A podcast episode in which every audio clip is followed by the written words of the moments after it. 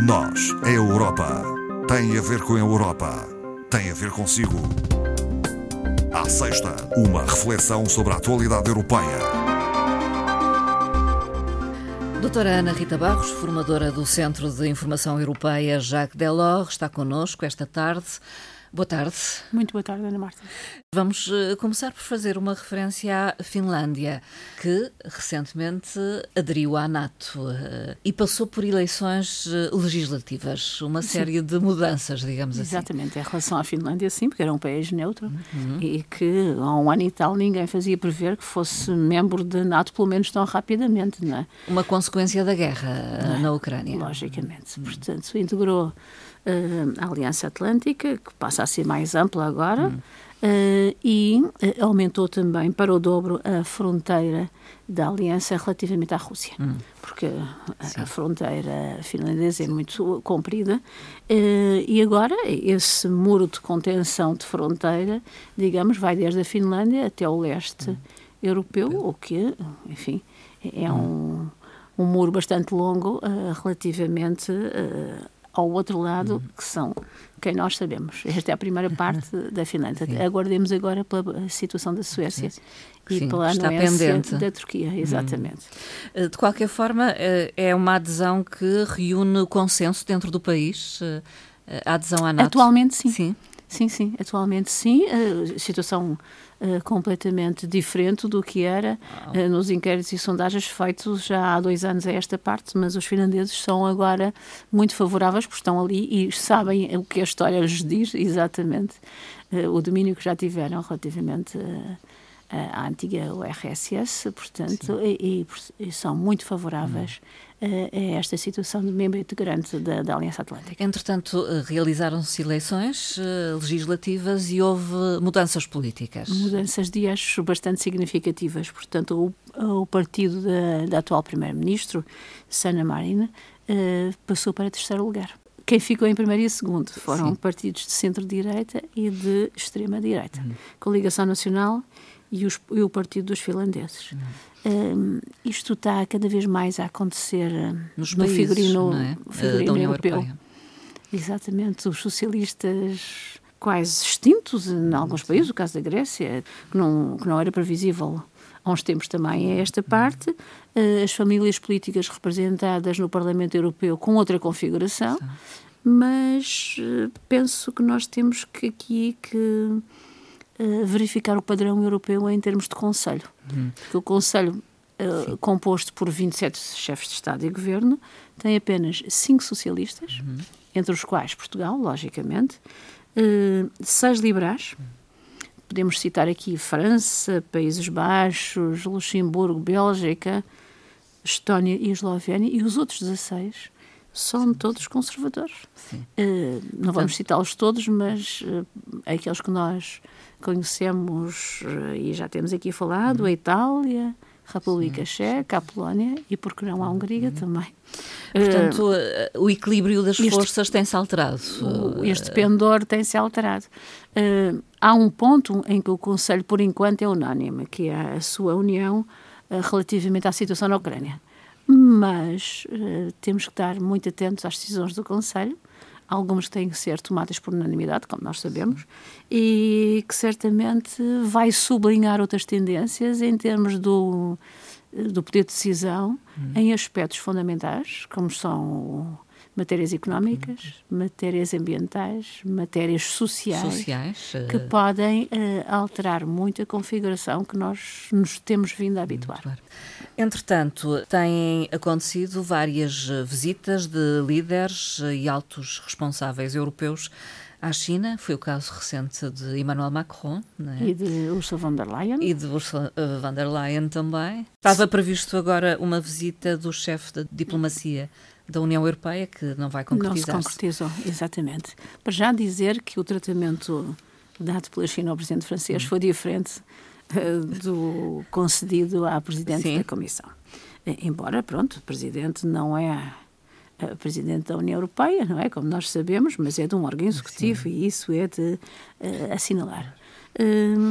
isto trata-se de uma ofensiva diplomática da, da União Europeia uh, com, a, com a Ucrânia na agenda, não é? Hum. Uh, e não descurando a posição da China como ator global, com predominância em termos políticos e até em termos económicos. Nós sabemos a dependência que nós europeus temos, temos. relativamente à China. Aliás, o líder chinês esteve recentemente eh, enfim, na, eh, na, na, Rússia. na Rússia eh, com Putin. É? Exatamente, mas não, não define muito, muito, a sua posição, a posição da China hum. relativamente ao conflito. Ao conflito. Embora tenha reconhecido que a Ucrânia existe como Estado, o que já não é pouco para a China, mas não assume um compromisso na sua mediação de conflito, embora tenha indicado há pouco tempo atrás aqueles 12 pontos para Sim. a paz, mas não assume uma posição direta, o que é típico da China, não é? Uh, os esforços têm que continuar e, pela parte da China, também tem todo o interesse, na medida Sim. em que as relações com os Estados Unidos não são ultimamente das também, melhores. Portanto, eh, vira-se um pouco para a Europa. E o que é que quer também? É revitalizar os seus investimentos de diversas ordens na Europa e a Europa também tem interesses económicos nestas áreas, portanto, e vimos isso pela comitiva que acompanhou o presidente francês uh, e ainda, hum, creio que ontem, a presidente Ursula von der Leyen uh, sublinhou o interesse de algumas empresas uh, europeias uhum. e as suas relações com a China relativamente à produção dos semicondutores, que tanto sim, sim. falámos uh, no, no, passado, no, recente. num passado bem recente e com as implicações na indústria europeia. Uh, no entanto, os, os antecedentes demonstram que a China dificilmente se envolve em questões que não são do seu interesse próprio, uhum. não é? É muito típico uhum. do chinês. Pelo que esta diplomacia europeia, e é pena que não se tenha realizado a visita uh, que há pouco falámos, uh, tem que ser uh, contínua, permanente, negociada, par e Sim. passo e bastante aprofundada dada a nossa dependência, não só económica, mas noutros aspectos relativamente à posição que a China possa tomar. A ofensiva diplomática tem que continuar, digamos assim. em permanência. Em permanência. Falemos de jornalismo, neste caso científico o Conselho Europeu de Investigação uh, aposta numa formação nesta área. Exatamente, para uh, jovens jornalistas que se tornarão residentes durante 3 a 5 meses num ambiente de investigação numa universidade, normalmente centros de investigação ou universidades ligadas uh, a vários uh, países. De realçar que este jornalismo de, de investigação, investigação, embora diferente em vários Estados-membros, uh, é indicado pelo Conselho Europeu de Investigação como importante não só na formação dos jornalistas, mas na formação dos cidadãos. Hum. Nós sabemos que a sensibilidade dos cidadãos para estas matérias é diferente de Estado-membro para Estado-membro. E como forma também da União Europeia apoiar o jornalismo independente. Sim. É uma espécie de especialização uh, dentro do jornalismo. Sim. De, de investigação. De e de aprofundamento uh, de determinadas áreas. estes centros estão ligados a universidades e aqui de relevar que um, uma das universidades coordenadoras é portuguesa, é, portuguesa. é a Universidade Nova de Lisboa, uhum. uh, a par de, de, um, de universidades italianas, uh, Espanha e também tem um, um coordenador externo que é Israel. Uhum que normalmente também está muito dentro de, destas matérias e que aqui há uma parceria. Depois são candidatos uh, jornalistas dos diversos Estados-membros. Uh, há uma preocupação com a credibilidade do, do jornalismo, parece-me, e há uh, também uma formação para estudantes de jornalismo e jovens jornalistas, Sim. uma outra formação. Uma outra formação. Esta é no âmbito da política de coesão, ou seja, ver o que é que a Europa faz nos locais onde esses jornalistas estão. Hum uh, inseridos. É a, é a sétima edição, chama-se Yes for Regions, portanto tem a ver com o Fundo de Coesão, e serão selecionados 37 estudantes de jornalismo, os jovens jornalistas, entre os 18 e os 30 anos. Uhum. Uh, para se deslocar a Bruxelas, uma semana, já está definido o período, Sim. de 7 a 13 de outubro de 2023, coincide com a Semana uh, Europeia das Regiões e das Cidades. Uh, para esta altura. As despesas são todas asseguradas pela Comissão, estadia, deslocação e, portanto, Sim. despesas estas também. Uh, é nomeado um tutor. Para tutor experiente, um, sim, um, um jornalista um que esteja acreditado na sala de imprensa europeia, onde uh, os jornalistas vão estagiar e ter a formação nessa matéria, principalmente ligada à fonte de coesão, como nós sabemos. E o processo de candidatura já está aberto, é Já isso? está aberto até o dia 10 de julho. Chamamos a atenção.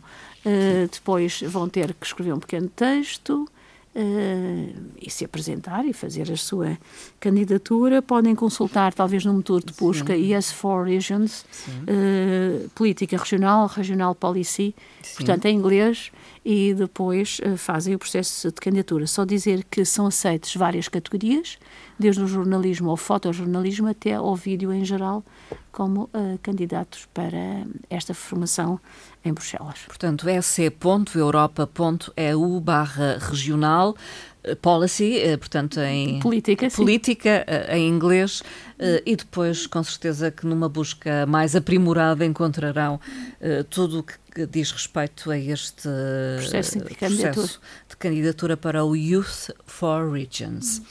Uh, doutora Ana Rita Barros, uh, dados do Eurostat foram conhecidos uh, e, e, que têm a ver com saúde, Sim, essencialmente. Para uma faixa etária muito específica, Sim. acima dos 65 anos. E, contrariamente aos dados anteriores, que eram de 2017, estes mais recentes revelam que a população acima dos 65 que vive em cidades tem uma qualidade de saúde boa ou muito boa e superior às médias dos, dos Estados. Portanto, é mais próximo, uh, talvez? Uh... Tem a ver com o ambiente e com uh, também a qualidade dos serviços prestados nas cidades. Uhum. há algumas exceções, o caso Sim. da França, que tem, são os Estados-membros que têm cidades muito grandes. Muito. O caso da França ou o caso do Luxemburgo, que estão fora desta exceção. De resto, há, há Estados que estão muito acima da média uh, desta vivência em cidades, que a média é europeia de 43%. Há Estados que apresentam esta qualidade bom e muito bom em 60% uhum. da população com mais de 65 anos e que são, por exemplo, a Irlanda, a Suécia, a Bélgica, portanto, Sim. Estados do Norte, como não podia deixar de ser. No extremo oposto, encontramos Portugal, a Letónia e a Lituânia com valores Portugal à volta de 21%, uhum a Letónia com 15% e a Lituânia com 11%. Tem muito a ver também com o factor ambiental uhum. e com a, a, tal prestação de serviços nas áreas urbanas. Uh, são fatores determinantes para esta qualidade de, de saúde, saúde, das populações. Para maiores de 65 anos. Qualidade de vida, no fundo, Sim, e, que as cidades oferecem. Exatamente, e qualidade e estabilidade em termos de saúde Sim. também. Hum. E mais facilidade, com certeza, no acesso Sim, uh, também. À saúde. ao sistema de saúde. Uh, vamos ainda fazer uma referência à iniciativa EU Teens for Green. É uma iniciativa no âmbito da transição ecológica que é cada vez mais uma aposta Exatamente. da Comissão. É uma consulta da, da Comissão a jovens, uhum. entre os 15 e os 24 anos. Eh, foram apresentadas quase 200 propostas, 80 e tal por cento elegíveis, destes foram escolhidos 75 projetos, entre os quais três portugueses. portugueses. E trata-se de, de sensibilizar os jovens a olharem para os locais onde vivem e verificarem eh, em zonas onde o peso da utilização intensiva de carbono é hum. importante na, na economia, o Sim. caso da indústria produtiva, e o que, é que acontecerá com as pessoas que ficam em, ficarão em risco de exclusão do mercado de trabalho, em termos sociais. Caso haja essa transição. Caso haja a transição. Portanto, é a, versão contrária, quer dizer, é preciso a transição, mas Sim. claro que vai excluir alguns, e, portanto, a sensibilidade dos jovens e as alternativas dos jovens para este processo. Os projetos são de um financiamento relativamente baixo, portanto, Sim. 10 mil euros no máximo, uh, interessante que só há um projeto alemão hum. e há muitos projetos da periferia europeia. Sim. Portanto, imensos espanhóis, 12 uhum. espanhóis, vários da Roménia, vários da Bulgária, portanto, nos extremos. Sim, sim. No centro da Europa, muito poucos. Uh, muitos gregos também. Revela é, talvez uma maior sensibilidade. Um maior interesse. E um interesse maior, maior, na transição. E também a dependência que essas hum. zonas têm relativamente aos combustíveis fósseis, fósseis. que ainda é, é significativa. Uh, vamos terminar esta nossa conversa uh, com uma frase, doutora Ana Rita Barros. Pro, proferida pela Presidente Ursula von der Leyen, exatamente antes da sua visita à China. E foi proferida no âmbito do Instituto de Estudos Chineses eh, com sede em Berlim e do Centro de Política Europeia com sede em Bruxelas. São grupos de reflexão sobre determinadas matérias que se juntaram e convidaram a Presidente em vésperas da deslocação à China. E diz Ursula von der Leyen: A nossa relação com a China é uma das mais complexas e mais importantes a nível mundial. E a forma como a gerirmos constituirá um factor determinante para a nossa prosperidade económica e de segurança. Um reforço na importância das relações com a eh, China União e um alerta também uh, relativamente ao que isso possa significar. Sim, é essa dependência, no fundo. Exatamente. Doutora Ana Rita Barros, muito obrigada. Muito obrigada, Ana Marta. Até à próxima. E até breve. Obrigada. Obrigada.